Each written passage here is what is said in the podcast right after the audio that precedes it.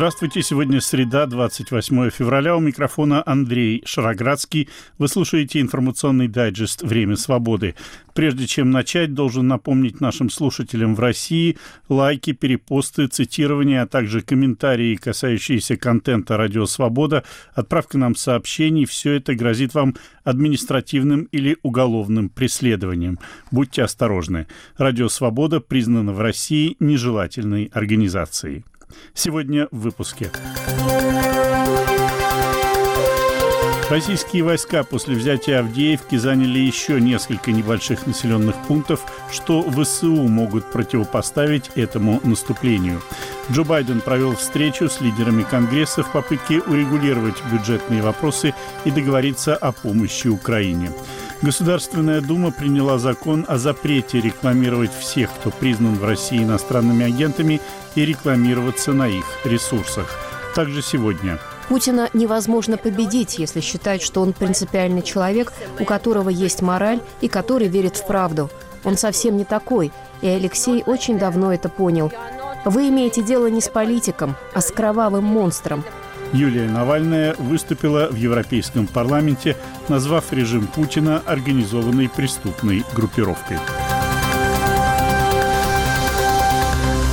После взятия населенного пункта Авдеевка в Донбассе российские войска захватили еще несколько небольших населенных пунктов и продолжают попытки продвигаться в западном направлении. Вот что о потенциале этого российского наступления говорит руководитель Центра военно-правовых исследований в Киеве Александр Мусиенко. Они по инерции выкатились за пределы Авдеевки. Собственно говоря, им дало преимущество высоты позиции, которые давали определенные, скажем так, преимущества с точки зрения использования артиллерии и других огневых средств поражения. И ввиду того, что близлежащие села, они находятся в отношении Авдеевки немножко так равнине, э, навіть, э, кстати, э, даже и низинен, поэтому им удалось, в принципе, там и продвинуться. Достаточно прогнозировано. Но сейчас линия фронта тут стабилизирована, в общем-то, и дальше уже ж, а, не будет настолько легко продвигаться, поскольку и российским войскам необходимо двигаться фактически без преимуществ э, топографических и ландшафтных. Им необходимо будет идти по равнине, а тут, в принципе, им тоже будет не очень легко продвигаться – то есть наши силы сейчас э, создают дополнительные оборонительные рубежи, которые как раз предусмотрены к тому, чтобы блокировать продвижение российских войск, сбивать темпы их атак и, в принципе, наносить как можно большие потери. Но в оборонительной тактике вообще и стратегии необходимо понимать, что сейчас Украина будет действовать э, тактикой маневренной обороны – создаются достаточно мощные оборонительные рубежи, они сейчас достраиваются, да, укомплектовываются, и цель действовать маневренно как раз в пределах этих рубежей обороны и блокировать продвижение российских войск, плюс, скажем, сбивать темп их продвижения и наносить как можно большие потери. в этом есть сейчас замысел э, украинского командования, плюс уничтожать российскую авиацию, которая представляет угрозы с использованием управляемых авиабомб, и достаточные успехи есть в этом у украинских войск. Мнение руководителя Центра военно-правовых исследований в Киеве Александра Мусиенко – это фрагмент его интервью телеканалу «Настоящее время». Между тем, главный редактор украинского проекта «Цензорнет» Юрий Бутусов, в свою очередь, подверг довольно резкой критике командования Вооруженных сил Украины за отсутствие, как он утверждает, заранее подготовленной линии обороны украинских войск к западу от Авдеевки. Бутусов подчеркивает, что своими глазами видел, в каком сложном сложном положении оказались украинские военнослужащие, отступившие из города. Я был вот под Авдеевкой буквально два дня тому. Я был под Авдеевкой буквально два дня назад на направлении ударов противника. Они идут от Авдеевки дальше на запад. Я вам хочу сказать, за Авдеевкой никаких полевых линий укреплений не построено до сих пор. Я видел, как наших солдат в этих норках, вырытых посреди поля, атакуют российские дроны. Обстрелы ведутся из минометов. На все это очень больно смотреть. Это тоже более чудовитость. Говорил главный редактор украинского проекта «Цензорнет» Юрий Бутусов. Некоторые военные эксперты в Украине указывают, что села, расположенные к западу от Авдеевки, находятся в низинах, и оборудовать там эффективные боевые оборонительные позиции практически невозможно. Зато город Часов-Яр, это уже бахмутское направление, расположен на возвышении. Там ведется успешное строительство укреплений и минирование подходов к городу. Вот что говорит представитель оперативно-стратегической войсковой группировки «Хортица» Илья Евлаш. Ворог уже досить близко до... Враг уже достаточно сильно приблизился к этому населенному пункту, но наши инженерные укрепления, которые там есть, не позволят ему совершить легкую прогулку. Конечно, мы будем бить по врагу со всех направлений, всем тем оружием, которое у нас есть. Вражеская армия пытается сейчас атаковать как в лоб, так и на флангах. Говорил представитель оперативно-стратегической войсковой группировки ВСУ «Хортица» Илья Евлаш. Это фрагмент эфира всеукраинского телемарафона. Российские Z-каналы в последние дни воспевают уничтожение, как они утверждают, американского танка «Абрамс» в Украине. Танки этого типа были недавно переданы Соединенными Штатами вооруженным силам Украины после, кстати, довольно долгих дебатов. При этом уничтожение танка приписывается военнослужащему на форме которого пришит шеврон с запрещенным в России нацистским символом «Калаврат». Это такая восьмилучевая свастика, ее еще называют «Черное солнце». Российских пропагандистов, уже два года рассказывающих вслед за Владимиром Путиным о том, что российская армия пришла в Украину бороться с нацизмом, этот факт поставил в несколько неудобное положение. В частности, радиоведущему Сергею Мардану пришлось, что называется, переобуваться в прямом эфире, когда он спросил редактора, редакторов, а ему в наушник подтвердили, что Калаврат действительно нацистский символ, и он действительно в России запрещен. Прямой эфир все-таки великое дело, но давайте послушаем. Что меня еще особенно умилило, я не знаю, правда это или нет, это, в общем, подтвердить может только Министерство обороны. Я думаю, что чуть позже и покажут э, и героических бойцов, которые это сделали. Но то, что сейчас уже расходятся по телеграмму о том, что танк был уничтожен бойцом с позывным «Калаврат». Это немножечко э, смешно. Ну, хотя как смешно?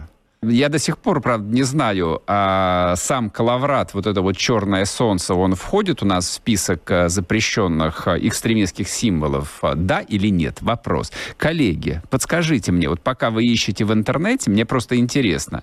Рок-группа Калаврата, по-моему, признана экстремистской и запрещенной.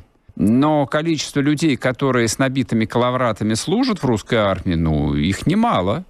Да, они, в общем, в массе своей относятся к так называемому правому движу, но это вообще все к тому, что война все подравнивает. А, много да, признан нацистским. Да вы что, нацистским символом? То есть древний славянский символ у нас признан нацистским символом? Ну, не знаю, не знаю. Мне кажется, что это, в общем, как-то из далекого прошлого, когда наши судебные власти слишком много прислушивались э, ко всевозможным экспертам, а впоследствии ставшими релакантами. Это был российский радиоведущий Сергей Мардан. Вот так война все выравнивает, а Калаврат назвали нацистским давнишние недоброжелатели России.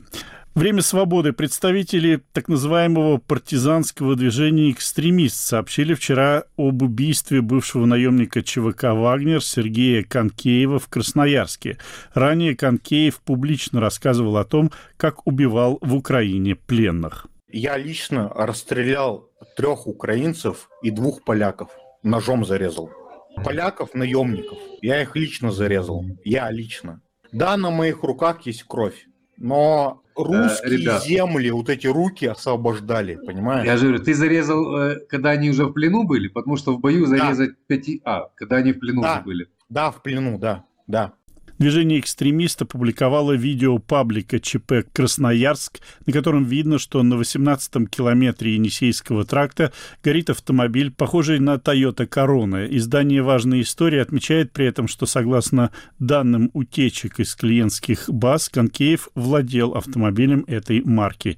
На сообщение проекта «Радио Свобода. Сибирь. Реалии» в социальной сети ВКонтакте и в мессенджерах Сергей Конкеев не ответил. «Сибирь. Реалии» не располагает независимыми подтверждениями гибели бывшего наемника ЧВК «Вагнер». Все, что происходит в жизни каждого, связано с правами и свободами. Право на выбор, право на жизнь и здоровье, право на самовыражение и многое другое. «Человек имеет право» – это подкаст, который ведем мы, судебные обозреватели «Радио Свобода» Марьяна Тарачешникова и Наталья Джампаладова.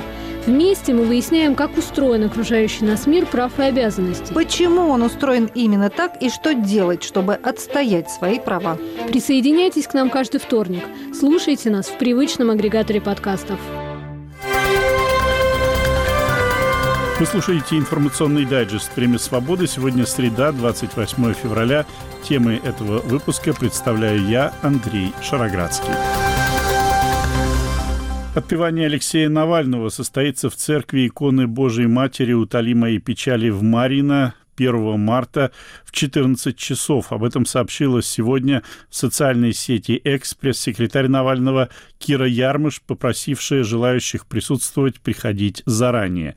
Похороны пройдут на Борисовском кладбище. Зала для гражданской панихиды соратникам Навального найти так и не удалось.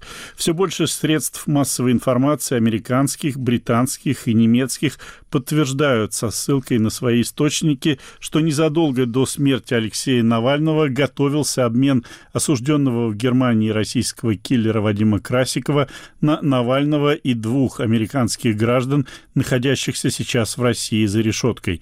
Предположительно, это журналист Эван Гершкович и бывший морской пехотинец Пол Уиллан.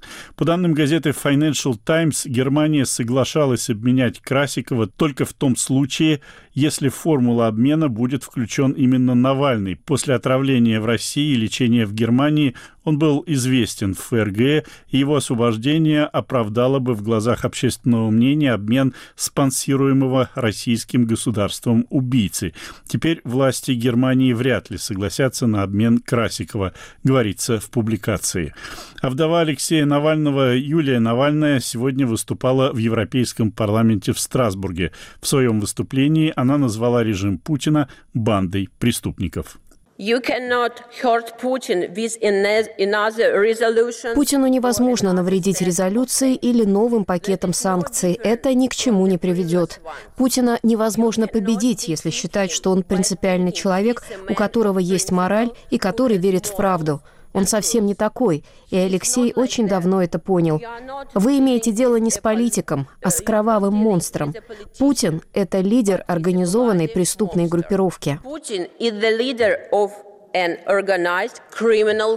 Фрагмент выступления вдовы Алексея Навального Юлии Навальной в Европейском парламенте в Страсбурге.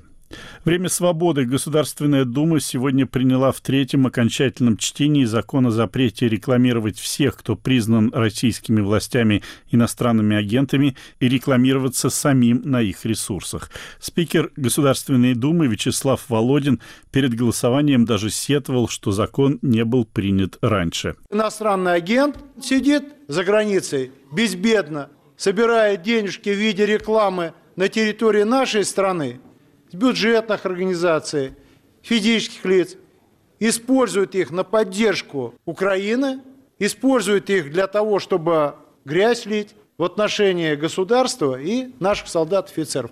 Мы сегодняшним решением запрещаем размещать рекламу на ресурсах иностранных агентов. Это надо было сделать давно. Это был спикер Государственной Думы России Вячеслав Володин. Депутаты Думы голосовали сегодня единогласно. В целом же принятие закона о запрете рекламы на ресурсах иностранных агентов существенно осложняет финансовое положение многих независимых от российского государства русскоязычных изданий и отдельных проектов. Канал «Скажи Гордеевой» уже объявил о своем закрытии. Грядущие трудности признал в последнем опубликованном выпуске новостей недели руководитель проекта редакции Алексей Пивоваров, значительной части доходов лишится, судя по нынешним рекламодателям, и проект Юрия Дудя. И с такими проблемами, судя по всему, столкнутся многие даже очень популярные сейчас ресурсы. Тем временем уже несколько дней идет досрочное голосование на президентских выборах в России. Власти объясняют столь раннее начало голосования тем, что в некоторые отдаленные районы Российской Федерации доставить избирательные урны очень сложно, а потому это нужно делать заранее. Ну а кремлевские политтехнологи вдруг решили использовать для рекламы предстоящих выборов персонажей популярного мультипликационного сериала «Простоквашино». В частности, по сюжету в Простоквашине проходят выборы некоего управляющего деревней. Очень занятому бобру предлагается вот то самое выездное голосование. Послушайте фрагмент. Все? Почти. Бобер не пришел. Вы хоть понимаете, что это ваш гражданский долг? Ха, да я-то понимаю. Но как речке-то это объяснить?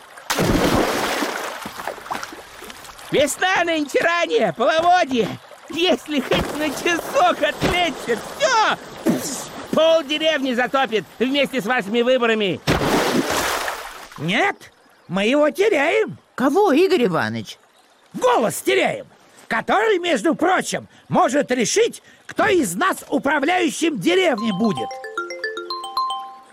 Алло, это избирком. Передайте Бобру, что мы ему голосование на дому организовали. По инструкции.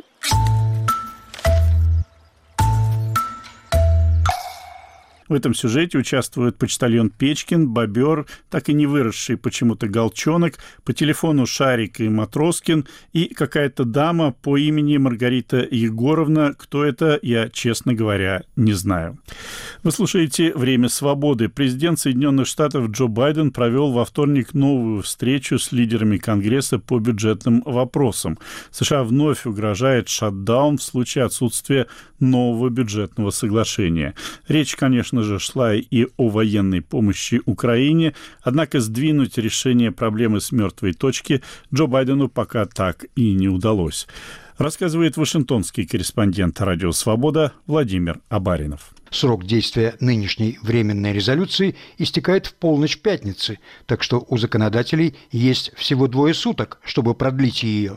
Этот вопрос был главным на встрече с лидерами Конгресса, но и украинскую тему президент Байден считает приоритетной.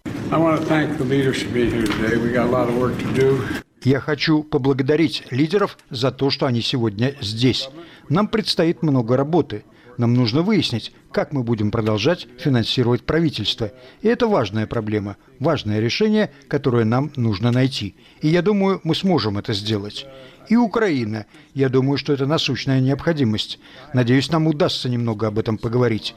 И я думаю, что последствия каждого дня бездействия в Украине будут ужасными. Я разговаривал с некоторыми из наших партнеров по Большой Семерке. Они очень обеспокоены. И еще нам нужно разобраться с израильской частью дополнительного пакета. Но он также включает гуманитарную помощь Палестине, что я считаю важным. Я считаю, что ответственность за финансирование правительства лежит на Конгрессе. Приостановка работы нанесет значительный ущерб экономике. И я думаю, мы все с этим согласны. Нам нужны двухпартийные решения. Именно об этом мы и поговорим. Белый дом еще в сентябре запросил у Конгресса дополнительные ассигнования на помощь Украине, Израилю и Тайваню в сумме 106 миллиардов долларов. 13 февраля Сенат проголосовал за пакет объемом в 95 миллиардов. Однако спикер Нижней палаты, республиканец Майк Джонсон, согласен дать ход законопроекту только в увязке с мерами по укреплению южной границы США – Встреча с президентом не переубедила его. Uh, За последние несколько недель я побывал в 20 с чем-то штатах, участвовал в мероприятиях с моими коллегами, и мы слышали призывы от американского народа всех партий и убеждений из всех городов и штатов, которые остро это чувствуют. Они понимают, что катастрофа на границе затрагивает всех – и по этой причине это является главным вопросом для всего американского народа. Поэтому я неоднократно поднимал этот вопрос и в общей дискуссии, и в разговоре один на один с президентом. Другим важным приоритетом для нашей страны, конечно же, является финансирование нашего правительства. И мы добросовестно работали каждый день, а в течение последних нескольких дней буквально круглосуточно, чтобы завершить эту работу. Мы преисполнены оптимизма. Я надеюсь, что другие лидеры сказали вам то же самое. Мы верим, что сможем прийти к соглашению по этим вопросам и предотвратить приостановку работы правительства. И это наша первая обязанность. Также была дискуссия о пакете дополнительных расходов, и я очень ясно сформулировал свою позицию президенту и другим присутствовавшим. Палата представителей активно изучает все варианты решения этого вопроса. Первоочередной задачей страны является наша граница и обеспечение ее безопасности. Я считаю, что президент может использовать свои полномочия прямо сейчас, сегодня, и я сказал это ему еще раз сегодня лично, как говорил много раз публично и в частном порядке последние несколько недель. Пришло время действовать. Это катастрофа, и это должно прекратиться. Что касается лидера республиканцев в Сенате Митча МакКоннелла, то он еще до встречи в Белом доме произнес на пленарном заседании Палаты речь по случаю 10-й годовщины аннексии Крыма. Почти 20 лет назад президент России Владимир Путин назвал мирный распад Советского Союза величайшей геополитической катастрофой XX века – и все эти годы он непрерывно работал над возрождением репрессивной империи, построенной Сталином, в том числе путем перекройки европейских границ силой. В 2008 году он послал российскую армию, чтобы подчинить себе Грузию, суверенную демократическую страну.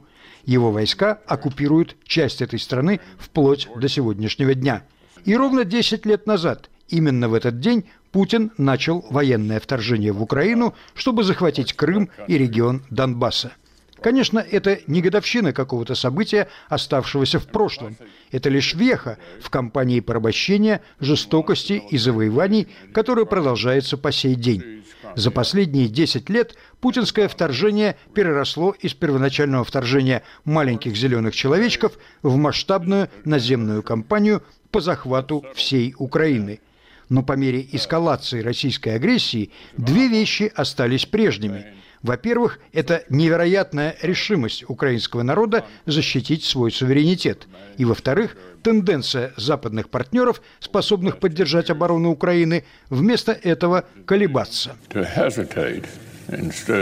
Сенатор МакКоннелл пристыдил однопартийцев, заигравшихся в политические игры. Across the world, Americans, allies and partners во всем мире союзники и партнеры Америки извлекли отрезвляющие уроки из последней главы российской агрессии в Украине. Но нам самим еще предстоит усвоить некоторые из этих уроков. Пришло время осознать, как пассивность, полумеры и промедление привели Запад к этому моменту и куда они нас приведут, если мы не отвергнем их и не наметим новый курс. В течение десяти лет наш противник своими действиями показывал нам, что аппетит России к завоеваниям приходит во время еды.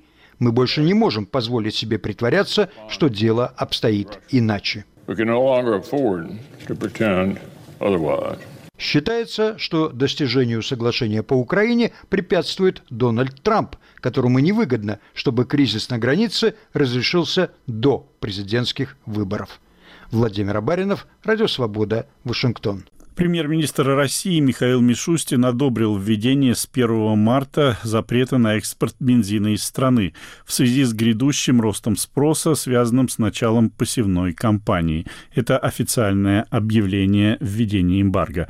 Правда, заметный рост цен на бензин в России это пока, по крайней мере, не остановило. Комментарий экономического обозревателя «Радио Свобода» Максима Бланта. Продлится эмбарго в течение полугода, и под него не попадут уже согласованные объемы поставок в страны Евразийского экономического союза, в Монголию, Узбекистан, Абхазию и Южную Осетию. Помимо запрета на экспорт будет увеличен норматив продажи топлива на биржевом рынке. Согласно официальной версии, все это необходимо, чтобы избежать дефицита топлива и роста цен из-за весенних полевых работ, плановых ремонтов на нефтеперерабатывающих заводах и периода летних отпусков. Впрочем, цены на биржевом и оптовом рынке растут уже сейчас, не дожидаясь начала посевной и периода летних отпусков. Разные марки бензина и дизельного топлива подорожали от 8 до 23 процентов. При этом любопытно, что предыдущий аналогичный запрет действовал с конца сентября по конец ноября 2023 года, то есть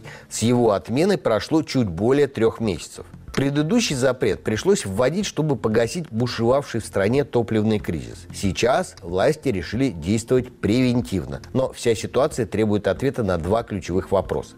Во-первых, почему в России вдруг возник дефицит топлива?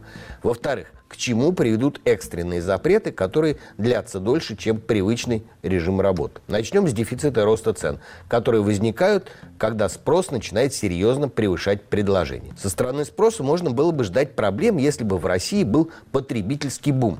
Граждане активно скупали автомобили и тут же нещадно их эксплуатировали. Однако эта умозрительная картинка не вполне соответствует действительности. После обвала 2022 года, связанного с уходом из России крупнейших автомобильных брендов, продажи продажи так и не достигли до военного уровня. В 2023 году, несмотря на титанические усилия китайского автопрома, россияне приобрели в полтора с лишним раза меньше машин, чем в 2021. Вот только бензином и дизелем заправляют не только пассажирские и коммерческие автомобили. Танки, всевозможные БМП, БРДМ, армейские грузовики и прочая техника. И производство, судя по всему, за этим дополнительным спросом не поспевает. В том числе потому, что российская нефтепереработка – часть остальной экономики и сталкивается сталкивается со всеми теми проблемами, которые присущи гражданскому производству. Дефицит кадров, отсюда и чувствительность к сезону отпусков. Зависимость от западного оборудования, которое стало сложно чинить или обновлять.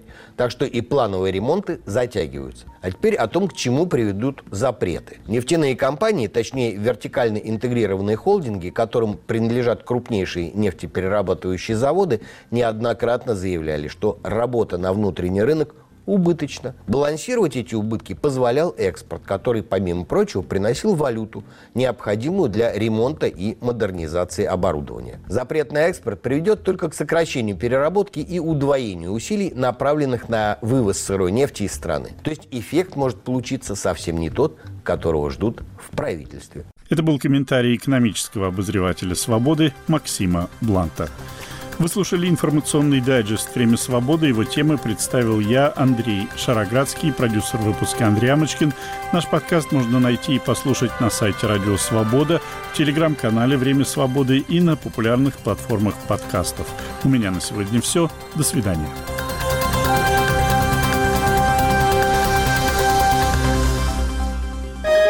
Студия подкастов «Радио Свобода».